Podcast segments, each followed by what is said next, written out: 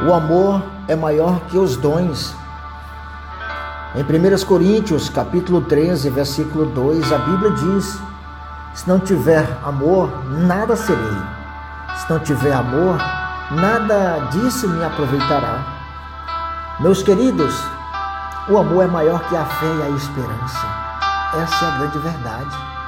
Quando Jesus voltar na consumação de todas as coisas, a fé e a esperança vão cessar. Agora, o amor vai prosseguir eternamente.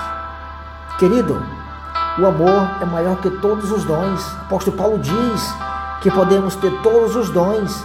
Se não tivermos amor, nada disso nos aproveita.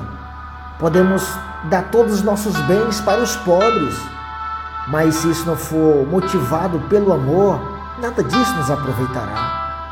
Podemos até entregar o nosso corpo para ser queimado, mas sem amor, esse sacrifício é vazio e sem sentido.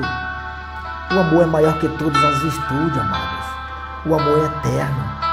O amor é conhecido por aquilo que ele é. E o amor é paciente. O amor é conhecido por aquilo que ele não faz.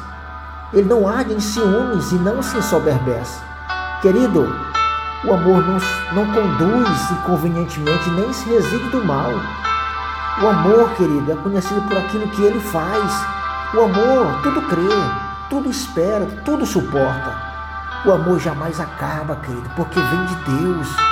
Provamos que somos de Deus, não com discursos, mas pelo amor, em demonstração de atitudes, de afeto, de carinho.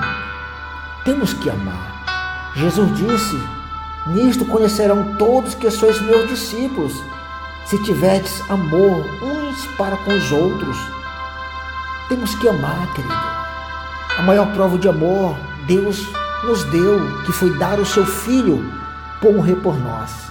Em João 3,16 diz: Porque Deus amou o mundo de tal maneira que deu o seu Filho unigênito, para que todo aquele que nele crê não pereça, mas tenha a vida eterna. O amor vem de Deus. E Ele quer que você ame também. Demonstre esse amor para com os outros.